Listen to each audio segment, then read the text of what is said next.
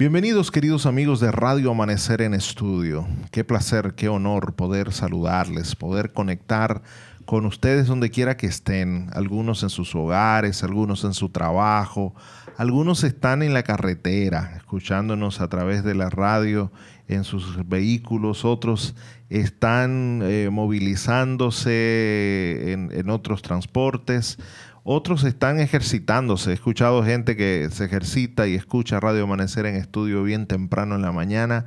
Vaya nuestro abrazo y nuestro saludo a todos ustedes.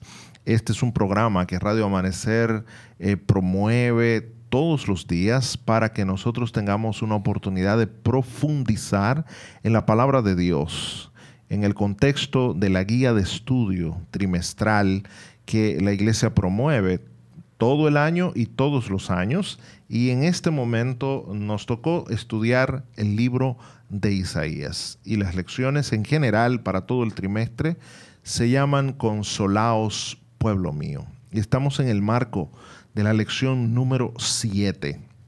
Esa lección importante que estamos estudiando que se titula Derrota de los asirios y que hemos sugerido ese subtítulo ¿verdad? La fe de Ezequías y la liberación de Jerusalén.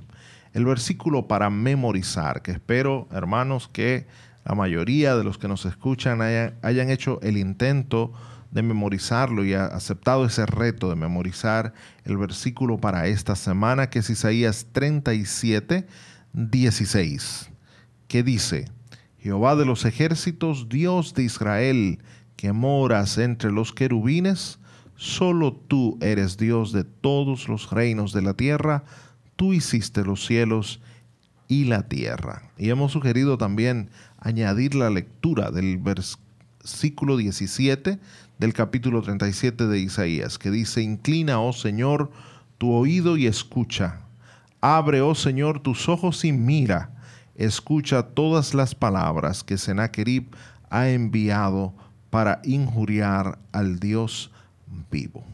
Y para el estudio de esta lección estaré acompañado de mis dos grandes amigos y hermanos, mi querido profesor, el doctor Miguel Gutiérrez.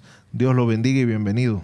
Gracias, saludos a todos los amigos y también aquí a los amigos en la cabina de estudio. Y mi colega, el pastor y doctor Jochi Jamel. Dios te bendiga, Jochi. Un placer saludar a todos los amigos que nos escuchan a través de Radio Amanecer y también saludarlo a usted, Pastor Ángel Guzmán. Amén. Vamos a orar para iniciar inmediatamente con el estudio. Doctor Gutiérrez, ore por nosotros. Oremos. Padre, gracias Señor porque podemos estar aquí delante de ti una vez más por este medio tan simple pero tan seguro como la oración. Gracias por tu palabra. Acompáñanos con tu espíritu mientras estudiamos Isaías. En el nombre de Jesús. Amén. Un saludo muy especial para todos los amigos que nos acompañan en este programa Radio Amanecer en Estudio. Un programa que tiene la intención de que juntos podamos profundizar en el aprendizaje, en el estudio de la palabra de Dios. Y agradecemos su compañía. Le invitamos a que abra la Biblia. Estamos estudiando eh, el día de hoy eh, el resumen del capítulo 36 hasta el capítulo 39 del libro de Isaías que es lo que hemos estado estudiando durante toda la semana. Y queremos que usted pueda conectarse con nosotros en este programa que se transmite a las 6.20 de la mañana, 1 de la tarde y 10 de la noche, con la intención de poder aprender más del texto bíblico de la palabra de Dios. Prenda su teléfono si no tiene una Biblia física, pero si la tiene, ábrala con nosotros, tome lapicero, lápiz y vaya apuntando ahí lo que Dios tiene para usted en el día de hoy. Nosotros vamos a hablar específicamente eh, en esta conversación acerca del capítulo 39 del libro de Isaías y luego vamos a ver eh, lo que hemos visto durante toda la semana. Este capítulo 39 eh, abre luego de la enfermedad de Ezequías en el capítulo 38.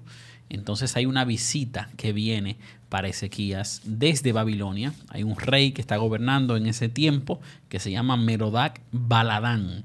Y viene porque escucha que Ezequías eh, estaba enfermo, que, había sido sanado, y entonces cuando viene donde Ezequías, se desarrolla un sinnúmero de eventos allí que nosotros vamos a estudiar y vamos a compartir durante este día. Sí, en primer lugar, aquí hay que considerar el contexto histórico, ¿verdad?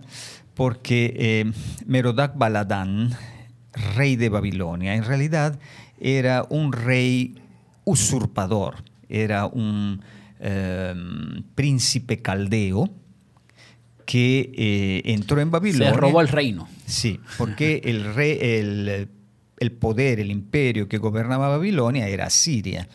Pero en la época del padre de Sennacherib, que era Sargón II, eh, tuvo un poco de problemas y entonces Merodach Baladán eh, tomó el poder en Babilonia y él gobernó en Babilonia del 721 al 710 y una segunda parte del 705 al 704 antes de Cristo.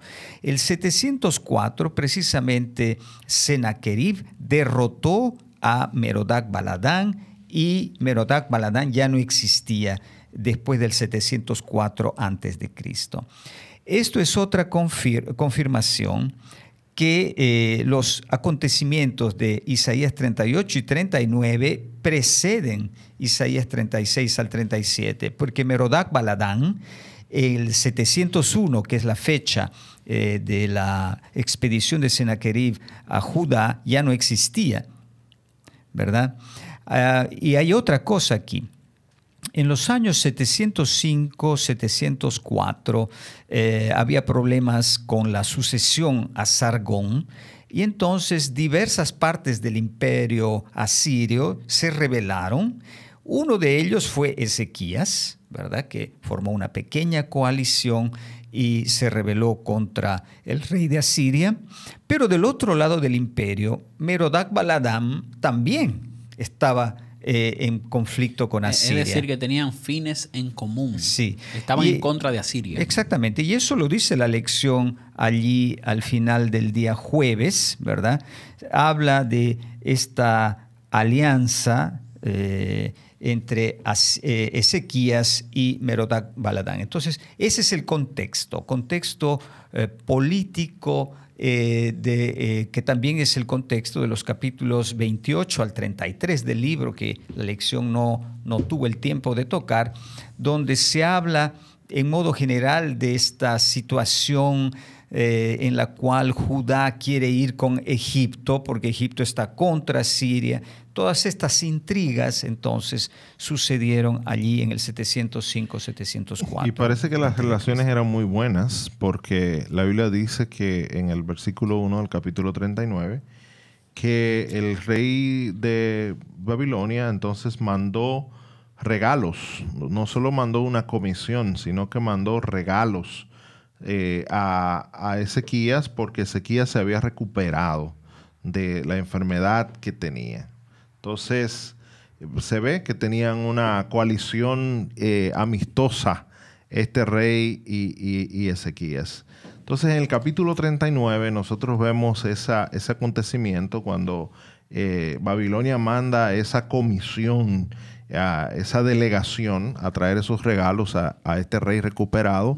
¿Y usted sabe qué hizo Ezequías? Sí, pero era que él estaba muy contento, Ezequías. Se puso contento. Él estaba contento porque se había sanado. Estaba sano. Honrado porque este rey poderoso eh, lo estaba, le estaba mandando regalos y le envió gente, entonces como que se le fue la mano. Y cuando dice, bueno, el mismo versículo 2 dice, se alegró por ello Ezequías y entonces le mostró todos los tesoros que tenía, la plata, el oro, las especias, el aceite, toda la, parte artesanal que se hallaba en sus tesoros, todo eso le mostró. Dice que no quedó nada que no le mostró. Wow. Absolutamente. Fue un paseo por todos los rincones del palacio. Y lo que le sigue entonces en el capítulo a mí me impresiona. Un Isaías ahora más silencioso que en los otros capítulos y vemos a Isaías que hace solo dos preguntas. Número uno, ¿qué han dicho esos hombres y de dónde han venido a ti? Y entonces Ezequías muy, muy sinceramente, no lo mintió, y le entonces le dice, han venido a mí de un país lejano, vinieron de Babilonia. Entonces, oye, caminaron hasta aquí para visitarme, para verme. Todavía se ve que está honrado este hombre con esta visita. Segunda pregunta de Isaías, la última. ¿Y qué han visto ellos en tu casa? Y Ezequías ahí le dice, no hay una sola cosa que yo tenga que no le haya mostrado. Y entonces viene la última parte, que es Isaías que habla.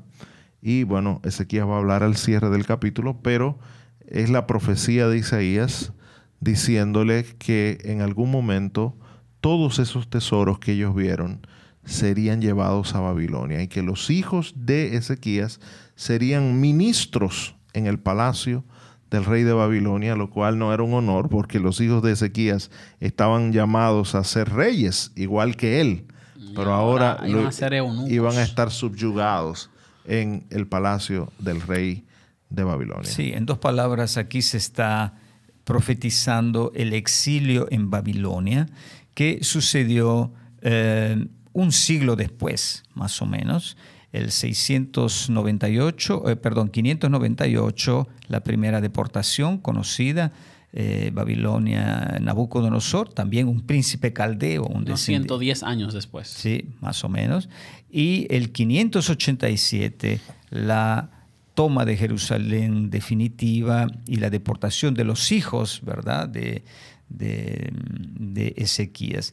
Así que de esta manera termina la primera parte del libro anunciando el exilio, del cual en la segunda parte se hablará, pero desde la perspectiva de la liberación, ¿verdad? Se presupone en la segunda parte que el exilio ya sucedió, que Israel, Judá específicamente, está sufriendo y Dios viene a consolarle. Ahí está el título del libro, Consolaos, consolaos. Y eso es lo que vamos a ver ahí inmediatamente en el capítulo 40. Eh, vamos a ver ese énfasis que se hace en la guía de estudio, en el título, Isaías, consolaos, consolaos, pueblo mío.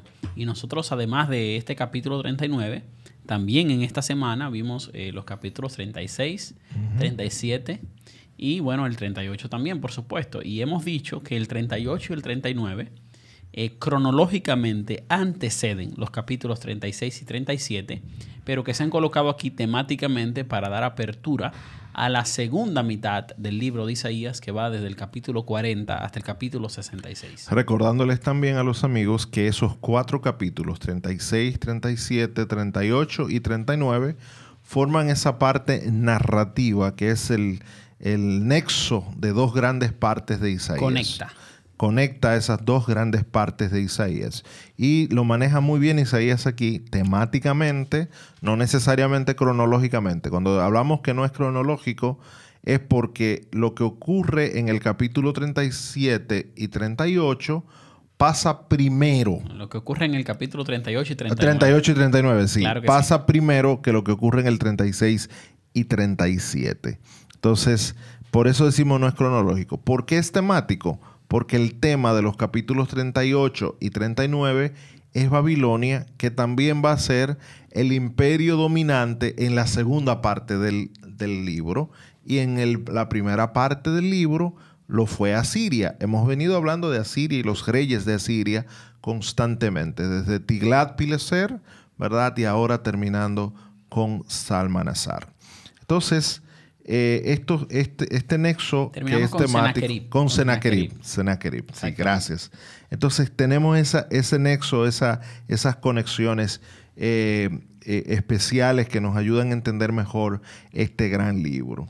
El capítulo 36, que es el que estudiamos al principio de la semana, estuvimos hablando de la gran amenaza que representaba el reino de Asiria para el, rey de Judá, el rey Ezequías. Esta amenaza era sumamente importante y viene representada por uno de los vasallos del ejército del eh, monarca Sennacherib, que era el monarca de, Asiria.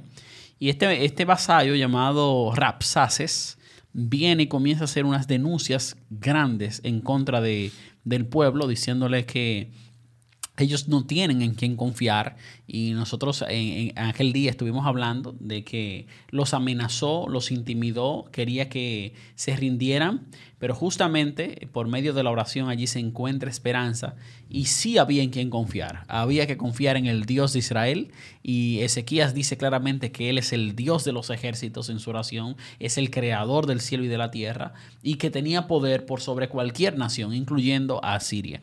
Y creo que es una de las lecciones más importantes que tuvimos en la semana. Sí tenemos en quien confiar podemos confiar en el Dios de los ejércitos. lo que se puede decir resumiendo el tema de la primera parte de estos capítulos, Isaías 36 al 37, es entonces que eh, está dividido en dos partes. Es interesante este relato, ¿no? Recordémonos que el relato no dice cuán grande era el ejército de Sennacherib, cuántos caballos tenía, cuántas ciudades había ya tomado. Es interesante subrayar eso porque por otras fuentes sabemos que el Aquis, la segunda ciudad, sufrió un masacre, una, masacre allí eh, que está registrada en ese alto relieve del palacio de Sennacherib. Nada de eso. Aquí solo hablan el, relato está lleno de discursos y como decíamos está dividido en dos grandes partes. A 36 el relato deja hablar a Asiria. Rapsaces es el representante de Asiria. Y decíamos que allí se propone la teología de Asiria. El relato deja ver al lector cómo piensa Asiria con dos discursos, ¿verdad? En cambio, en el 37 tenemos la teología de la fe esa teología que es propuesta por las actitudes y sobre todo por la oración de Ezequías en los versículos 14 al 20 y como punto culminante en la profecía de Isaías en los versículos 21 al 35 en las cuales eh, eh, Isaías, ¿verdad? Con la profecía responde en la misma tonalidad a, a, a, Siria, a Rapsaces. ¿Quién eres tú? ¿Con quién te has, eh, a, quién has insultado? ¿verdad? No sabías que yo soy el que controlo, no tú que controlas, sino yo controlo, etcétera, etcétera. Sí, me parece que ese es un, dos capítulos verdaderamente impresionantes, ¿verdad? 36, teología de Asiria, y 37, la teología de la fe. Claro que sí. También podríamos mirar el capítulo número 37 del libro de Isaías y quiero que los amigos sepan que en este capítulo se encuentran los versos para memorizar, que son el verso 16 que trae la lección y el 17 que nosotros sugerimos, que se encuentran en el contexto de la oración que hizo Ezequías en medio de sus amenazas y de la situación que estaba pasando el pueblo. Isaías eh, eh, ya habló con él eh, en la primera parte, pero ahora él está orando ante el Señor. Dice que tomó la carta, la llevó y la mostró al Señor allí en el templo. Y en medio de esa oración hay algunas palabras que nosotros tenemos que mencionar definitivamente. Él dice, entonces Ezequías tomó la carta de mano de los mensajeros y la leyó y subió a la casa del Señor y la extendió delante del Señor. Y Ezequías oró al Señor diciendo, Oh Señor de los ejércitos Dios de Israel. Y miren ese lenguaje. Él habla como Dios de los ejércitos. Hay un ejército que lo está amenazando y ahora dice, no, yo confío en Dios de los ejércitos y aquí está Él, el Dios de Israel, que está sobre los querubines. Solo tú eres Dios de todos los reinos de la tierra. Tú hiciste los cielos y la tierra. Inclina, oh Señor, tu oído y escucha. Abre, oh Señor, tus ojos y mira escucha todas las palabras que Sennacherib ha enviado para injuriar al Dios vivo. Aparentemente, esta amenaza que había traído eh, Sennacherib era una revelación clara en contra de Dios en su teología que vimos en el capítulo 36, es diciendo, no hay Dios que te pueda liberar. Y entonces aquí está Ezequías de rodillas orando al Señor diciendo, hay un Dios en los cielos, un Dios en el que yo confío que puede libertar. Y entonces el verso 20 creo que resume muy bien este mensaje diciendo, y ahora Señor, Dios nuestro, líbranos de su mano para que todos los reinos de la tierra sepan que solo tú, oh Señor, eres Dios. Definitivamente la libertad que venía para este pueblo de Judá por medio de la intercesión de oración, tanto de Ezequías, pero también de Isaías, era por medio del Dios Todopoderoso, el Dios de Israel, que libertó. Y yo creo que ahí está claramente la teología de la fe, una teología de confianza en el Señor. Y lo que sucede allí es que eh, Ezequías habla menos de la liberación, ¿verdad? Porque podría decir, libéranos, Señor, somos tu pueblo. No, dice, muéstrate como tú eres para que tu nombre no sea menospreciado, ¿verdad? Allí se combina, como decíamos, la oración y la voluntad de Dios, porque es la voluntad de Dios que Él aparezca como el verdadero Dios a los ojos de toda la tierra. Así que eso es un momento, podemos decir, importante del capítulo 37, la oración de Ezequías.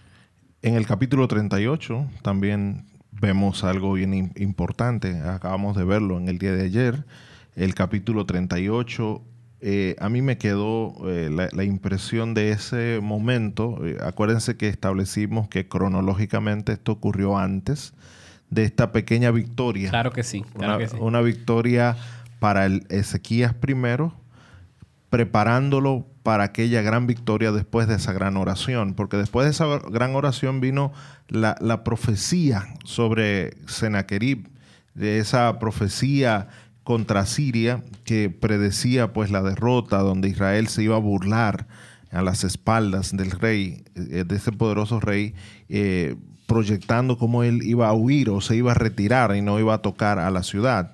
Entonces, eh, a veces nosotros tenemos que pasar por esos momentos difíciles también porque nos preparan para otros momentos también más apremiantes, más complejos, porque eso fortalece nuestra fe porque como, como vemos que Dios nos va resolviendo, ¿verdad? Poquito a poquito, momento a momento, entonces Dios también nos puede ayudar en esos momentos cuando llega eh, eh, y nos arropa el problema grande, la situación que consideramos más compleja, entonces también podemos contar con esa, esa mano de Dios. Ezequías vio como Dios pudo librarlo a él y entonces confió en ese mismo Dios para librar a todo un pueblo. Sí, ahí en Isaías 38, em, eh, tomando un poco los elementos que vimos el día de ayer y que Hochi precisamente subrayaba, es que allí vemos un rey creyente,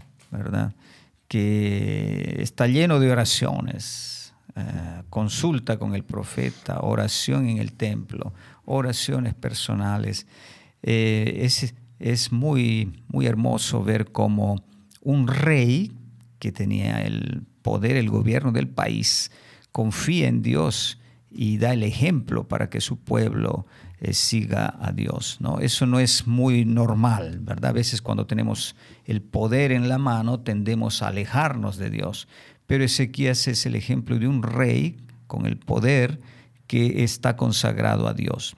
Por otro lado, eh, me impresiona ese Dios que entra en esa relación personal con Ezequías y le da una señal tan grande, ¿verdad? Que la, la sombra retrocede unos grados en el reloj de la época, la escala de Acaz. Un Dios casi extravagante, ¿verdad? Le da una gran señal a, a, un, a un hijo suyo, porque eso muestra cómo Dios trata a sus hijos. Los quiere mucho, les da tanta atención y les da señales porque, porque quiere ayudarlos en la fe y en la relación con Él. Definitivamente hemos aprendido muchísimo con estas eh, lecciones del capítulo 36 al 39 del libro de Isaías. Deseamos que cada uno de los amigos que nos escucha en este programa de Radio Amanecer en Estudio eh, pueda ser bendecido, pueda prepararse para tener victoria, pueda buscar a Dios por medio de la oración, pueda ganar pequeñas batallas, pero además de esto, queremos motivarlos a que juntos sigamos profundizando en el estudio de la palabra de Dios. Yo quiero contarles que la próxima lección que vamos a estar estudiando es Consolaos, pueblo mío. Es la lección número 8 y bueno, de aquí sale el título para la guía de estudio de este trimestre. Y vamos a estudiar el capítulo 40. Y vamos allí detalle con detalle a ver este capítulo. Invitamos a todos los amigos que nos escuchan a que puedan estudiar este capítulo 40. Y podemos decir ya que está mal traducido, consolaos, porque eh, consolaos es un reflexivo, consuélense ustedes Pero las versiones modernas, ¿verdad? La Biblia de las Américas dice consuelen Consuelen. a mi pueblo. Es una invitación que Dios llama a las fuerzas, a los profetas, a consolar a este pueblo que está en el exilio. Pero de eso hablaremos la semana que viene. Claro que sí. Yo sé que la gente ya está ansiosa por ver esos detalles. Nosotros estamos preparando un estudio especial para cada uno de ustedes y deseamos que puedan acompañarnos en este programa de Radio Amanecer en Estudio. Voy a invitar al pastor Ángel Guzmán a que nos despida con una oración. Gracias Señor por todo lo que pudimos aprender durante toda esta semana. Gracias porque tú has fortalecido nuestra fe. Nos has mostrado que si nosotros venimos a ti, no importa cuán grandes sean nuestros problemas, esos problemas podrán resolverse con tu voluntad y con tu acción.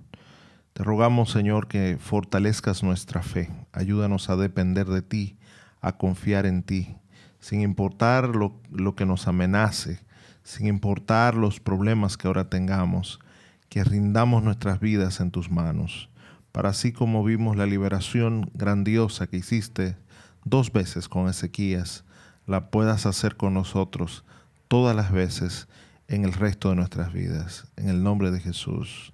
Amén.